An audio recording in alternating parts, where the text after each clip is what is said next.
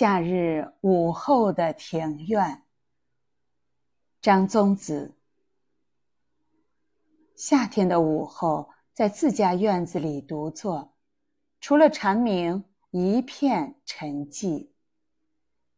背阴墙角的绿苔悠悠地散发着凉意，而墙头下的风却是干热的。水池在葡萄架底下，池子里住着大半池水。镇着一个西瓜，爬到葡萄架上的丝瓜开了很多黄花。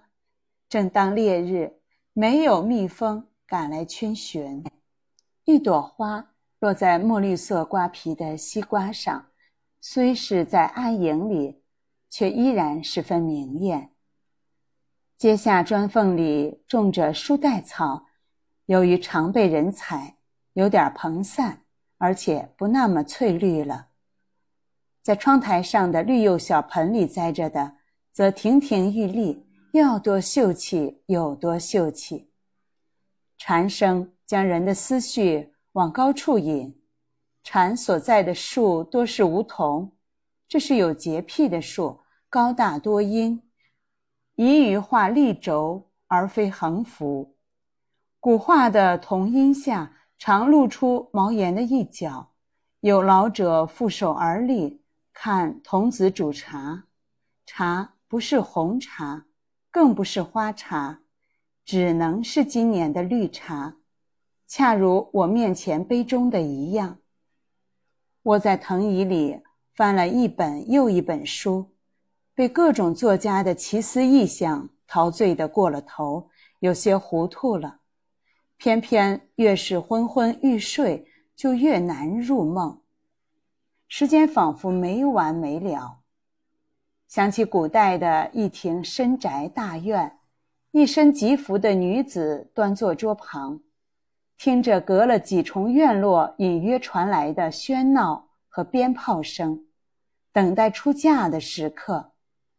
现在，身边一个人都没有。高顶厚墙的老屋，虽在盛夏亦清静幽凉。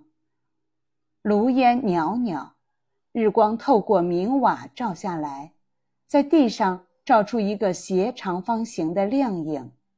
他凝视着那亮影，久久的，直到它幻化成一面铜镜，悠悠的映出一双秀丽的眉眼。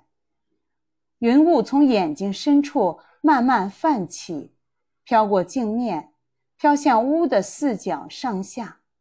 然后穿出窗棂，春水一般将层层叠叠的大宅淹没了。只有蝉声是现实的，透明，然而清晰。时时有人从门外走过，有时脚步在门前停住了，想着铃声该响起来，会是谁呢？邮差，或是意外来访的朋友？然而。脚步声又过去了，家人来信或与朋友聊天都很好，尤其是在昏沉的午后，在树荫下喝茶、摆一回棋也不坏。假期漫长，就没想过给人写信，觉得有话要说，却要过好多天才能到对方耳边，是挺不痛快的事。读信却不然。你以为写信人此时此刻就在你身旁给你读信上的话，他的声音像平时一样带着口音。